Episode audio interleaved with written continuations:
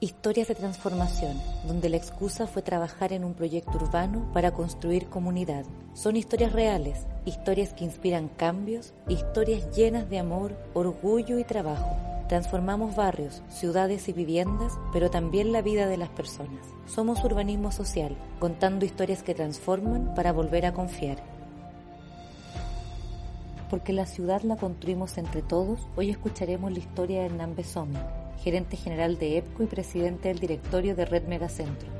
Hemos trabajado juntos desde hace más de siete años en proyectos tan emblemáticos como Núcleo Chagavía en la comuna de Pedro Aguirre Cerda y en Pérgolas de Carrascal en las comunas de Cerro Navia y Quinta Normal. Aquí su historia, su proceso, pero sobre todo su voluntad de querer hacerlo distinto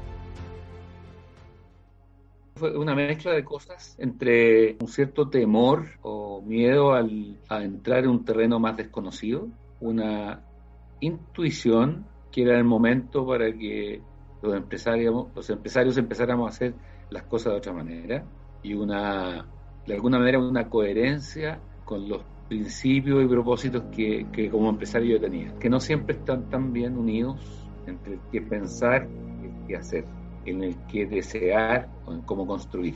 Entonces, yo creo que ese conjunto de cosas, quizá aquí lo que nos falta, nos, nos, falta un brazo territorial que tenga experiencia que queremos construir a propósito de del proyecto de Núcleo Chagavía. Yo te diría que los empresarios hemos tenido en general un temor a hacer la pregunta pertinente a propósito del, del proyecto que está haciendo y temor a una respuesta que sea inadecuada para los objetivos para los cuales estás haciendo el proyecto. E, eso yo creo que es una constante más o menos de nosotros, por lo menos hablo por mí como empresario, y yo lo veo en muchos empresarios también. Lo que tenía ese proyecto era muy evidente, porque tenía una carga histórica inmensa, porque había sido un edificio que se había empezado a proyectar en la década del 60, que se empezó a construir al principio de la década del 70 en el gobierno de Salvador Allende. Esa historia, desde el punto de vista del impacto del entorno, es peso pesado. Era una historia yo no sé si era anhelo de, los vecinos verdaderamente de un hospital ahí o no, pero, pero, el hecho es que ya estaba construyéndose y muy avanzado y terminó en un estado de abandono, se transformó en un monumento a la desidia, una síntesis muy cercana al impacto y sentimiento que generaba este lugar ahí abandonado. ¿Y para qué te digo la cantidad de promesas incumplidas que hubieron respecto de eso en los 40 años que estuvo abandonado? La clave de, de por qué no fue bien a nosotros en ese proyecto es siempre fuimos con los principios y la verdad adelante, respecto de lo que podíamos hacer y lo que no podíamos hacer. Y lo que podíamos hacer, lo hicimos y lo cumplimos. Trabajar con el gobierno local es siempre un desafío, porque se entremezclan las expectativas, los dolores, pero también la urgencia de construir las confianzas para tener un proyecto común. Me preguntó si tenía plata, así tal cual. Oye, ¿usted tiene plata para hacer esto? ¿O, o hacer otro más que hacer, hacer una pasada en esta cuestión? Y después me dijo, como un mes después que, que, habíamos tenido esa primera reunión, me dijo, mire, le, concedo lo siguiente, por lo menos usted llegó golpeando la puerta y no, y no pateándola. Así que le doy el beneficio de la duda. Y ahí, a partir de eso, pues, construimos una relación de mucha confianza y muy honesta con él. Además, muy efectiva. Yo he visto en pocos alcaldes eh, una, una, capacidad de, de, ejecución y de decisión como los que vi en ella, en un proyecto, en ella y su equipo. Fue de a poco, pero fue inmediata. Yo, creo que el hito, el, hito, el hito relevante fue cuando fuimos a presentar en un CESFAM, Juan Sabaj, Gonzalo Gubillo y yo, el proyecto que queríamos hacer a una citación que se hizo a las comunidades sociales de base, o sea, en el fondo a la, a la sociedad civil, juntas de vecinos y distintas agrupaciones, que se hizo un CEFAM, me acuerdo perfecto, un día de invierno, de noche, en que nos habían dicho que nos podrían, digamos, nos podrían funar. Fue un recibimiento increíblemente bueno, nos acogieron bien, yo me, sorprendí de esa Bueno, primero estábamos dando la cara a los que teníamos que dar la cara y dijimos lo que íbamos a hacer. Tengo una anécdota que es muy divertida porque una cosa es lo que queríamos hacer y después conseguir el financiamiento y entonces para conseguir el financiamiento, y esto siempre lo he dicho, el que creyó en nosotros y partimos, y me tocó defender el proyecto frente a un comité de crédito en el Banco de Chile importante, es que el, gerente de riesgo y el subgerente de riesgo del banco, que son como las personas más importantes a tomar una iniciativa de este tipo, eh, me llamaron por teléfono y una cosa insólita me dijeron, queremos ir a ver el lugar. Entonces, ya, se, vinieron a mi oficina y nos fuimos los tres juntos cuando estaba abandonado, estaba, había unos perros que lo cuidaban, había, uno de los cuidadores era un, chascón así inmenso que sigue trabajando con nosotros de hoy. Y cuando íbamos llegando con mi camioneta, nos bajamos los tres y, hay, y dos señoras vecinas del frente salen a, a saludarme y abrazarme. Ah, qué bueno que está usted por aquí, estamos muy contentos con el proyecto que usted va a hacer, en realidad. Entonces los lo, lo del banco quedaron, pero el gerente y el subgerente de riesgo quedaron con los ojos así como huevo frito. Entonces fue muy divertido porque esa fue como fue clave en la aprobación del proyecto. Es un deber, no es una estrategia, esta es una manera de, de, vivir la vida, es una manera de, ser empresario, no, no es una estrategia, esa es la diferencia. Trabajar de la mano con la comunidad no solo puede cambiar el desarrollo y el futuro de un proyecto urbano, sino que también cambia la vida de las personas que participan en él. Me escribo con ella hasta el día de hoy. ¿eh? Yo creo que son, eh, son, son, vínculos que son imborrables, indelebles en el, en, el, tiempo. Yo aprendí mucho a ser mejor empresario. A partir de ese aprendizaje me ha ido mejor. Son como los, distintos niveles que, a los cuales yo por lo menos recurro cuando tengo una decisión o un dilema que tomar. El, primero, cuáles son los principios básicos que te mueven. Siempre volver a los principios te marca el rumbo, te marca el camino por el cual tienes que tomar las decisiones. La segunda cosa, que esas decisiones no parezcan como las más beneficiosas económicamente en el corto plazo. Si tú como empresario piensas que el rol de la empresa y la inserción de la empresa en la comunidad es tiene un, un valor relevante, te tienes que tomar en serio esa, e, e, ese principio y, y esa convicción. Y tomársela en serio significa actuar en consecuencia. Y por lo tanto es importante que nosotros tengamos, no, no puedo estar en todos los contactos, en todos los proyectos, en todos los territorios todo el tiempo, es imposible, pero, pero tienes que tener una mínima conexión con la tierra, ahí, con la realidad de lo que ocurre en ese territorio y una alimentación de, de lo que esos vecinos o esas comunidades te pueden, te pueden decir.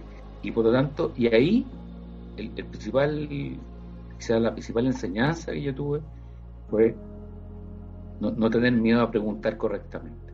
Es que también hay temores fundados, no, es un temor totalmente infundado, porque yo he visto en, proyectos en que nosotros estamos desarrollando una actividad empresarial, un, emprendimiento que naturalmente tiene que tener sus beneficios para que sea sustentable y para que, para que haga sentido como empresario o como emprendedor.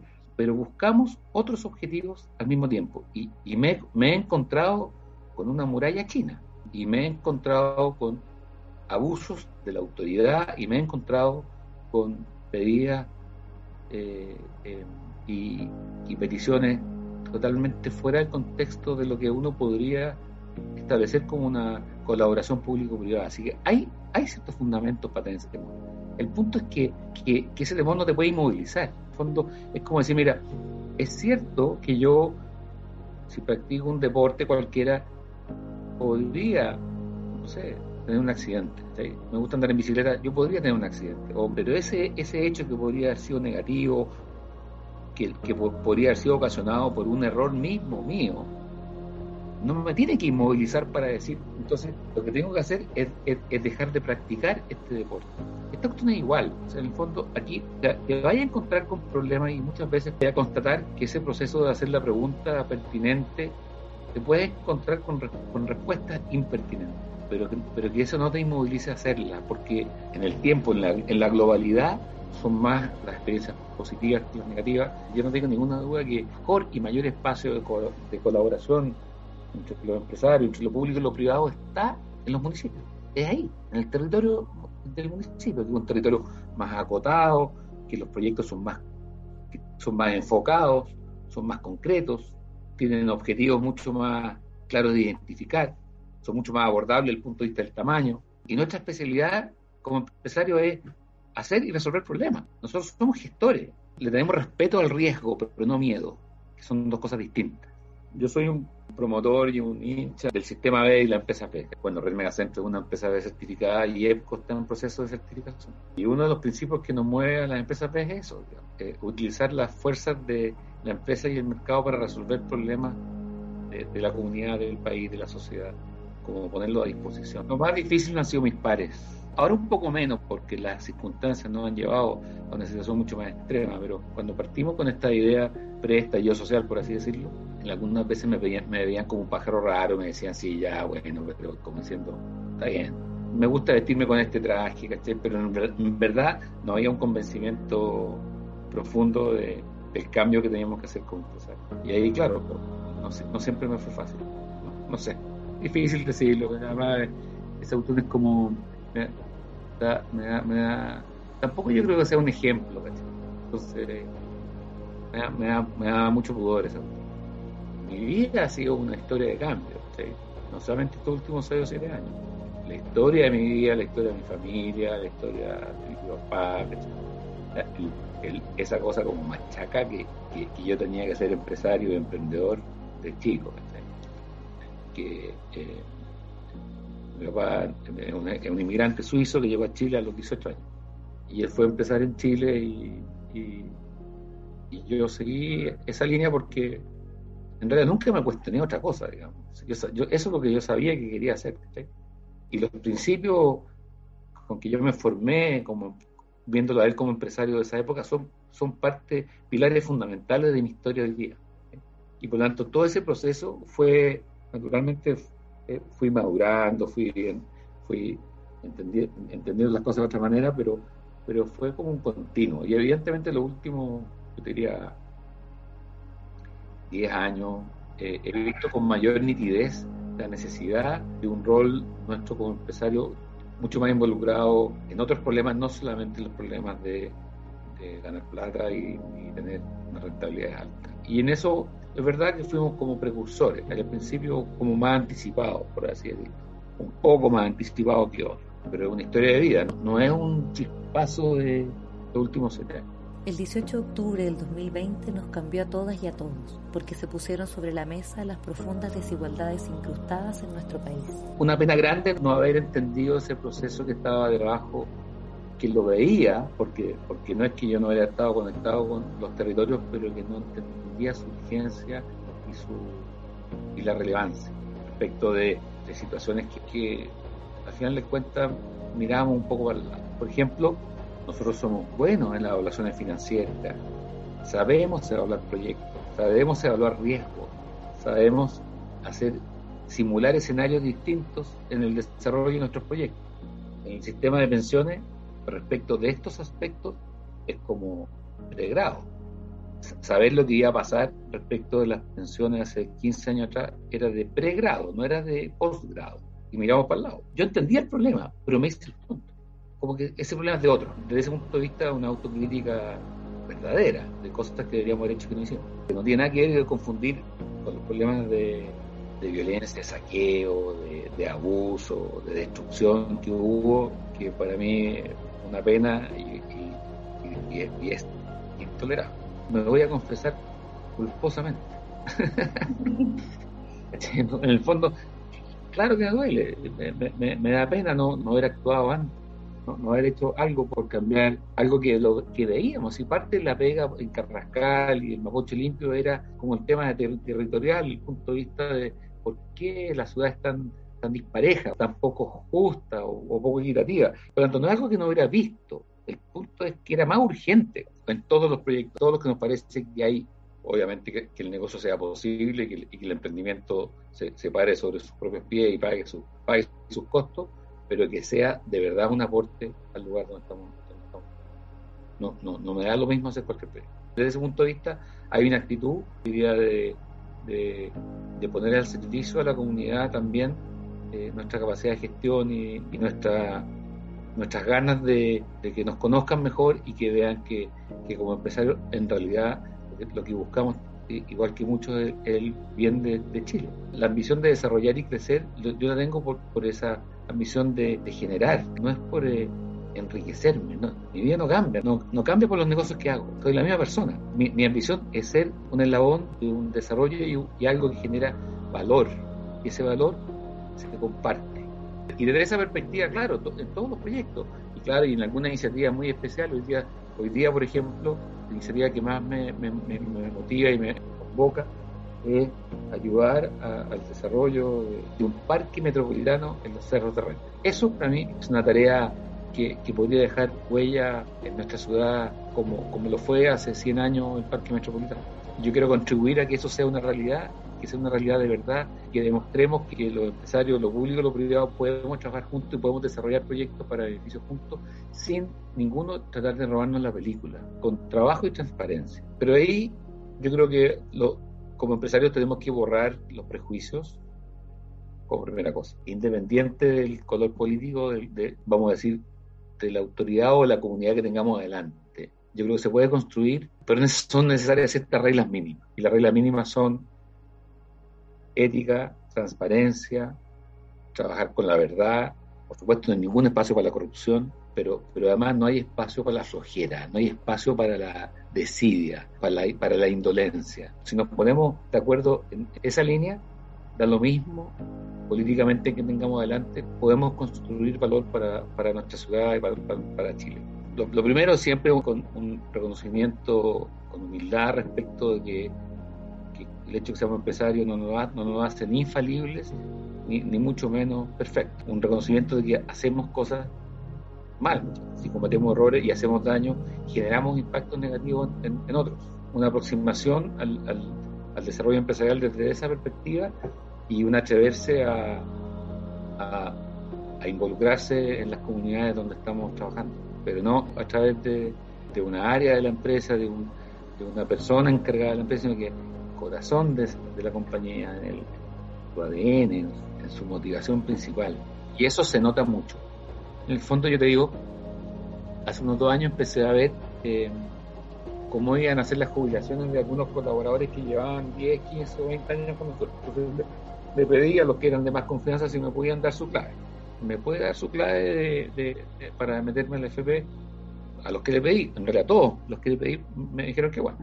Y entonces dije yo, aquí tengo un problema, porque, porque ¿cómo voy a hacer que una persona que, que ha sido un colaborador mío, no sé, 20, 15 años, 20 años, que ha, que ha, sido parte de la construcción del valor de esta compañía, cuando, cuando llegue el minuto que tenga que, que, jubilarse, que pueda disfrutar una parte de, esta última etapa de su vida, no le alcance para vivir, o, o tenga que depender de los hijos cuando pueden, y si los hijos no pueden, frente a esa realidad yo no me puedo hacer el tonto. O sea, si, si ya me di cuenta que ya, alguna vez lo miré, miré para el lado de eso, y hoy día me di cuenta que hay un problema, tengo que tomar acciones. Y como empresario sabemos resolver problemas. Y ese problema se resuelve con, con compartir parte del patrimonio construido. Y eso es lo que estamos haciendo en Porque la idea, mi idea EPCO es que eso llegue a todos los trabajadores, hasta el, hasta el personal de acero. ¿Qué significa? Que vamos a hacer sucesivos aumentos de capital en que los trabajadores van a suscribir acciones de EPCO con un objetivo de, y metas claras eh, en que nosotros le vamos a prestar la plata para que ellos puedan hacer ese aumento capital y nos la van a pagar una parte de sus bonos y, y, cuando la empresa se transforme en una empresa pública van a poder vender acciones para pagar el saldo de la deuda y quedar con un patrimonio construido del cual ellos son son y fueron parte del valor construido. El valor de esta compañía, la cual yo presido y soy su accionista mayoritario, no es mérito mío, solo mío. Por lo tanto, quiero reconocer y compartir ese valor generado con los colaboradores. De yo veo hoy día una, una corriente, una, una decisión, una voluntad en los empresarios de Chile de participantes activos de, de, esta responsabilidad aquí. Diego Yarur, por ejemplo, es un súper ejemplo, ¿cachai? Ahí tenéis otros empresarios que, están con una mirada, un, ejemplo de empresarios en Chile. Y eso es, una ola que crece todos los días. O sea, por lo tanto, yo estoy, desde ese punto de vista, estoy optimista de, de la decisión y el aporte que, que los empresarios podemos hacer en este momento. Historias que transforman Historias que vale la pena escuchar. Una producción de Fundación Urbanismo Social que trabaja poniendo en el centro a las personas para derribar la desigualdad de trato y la desconfianza en la ciudad.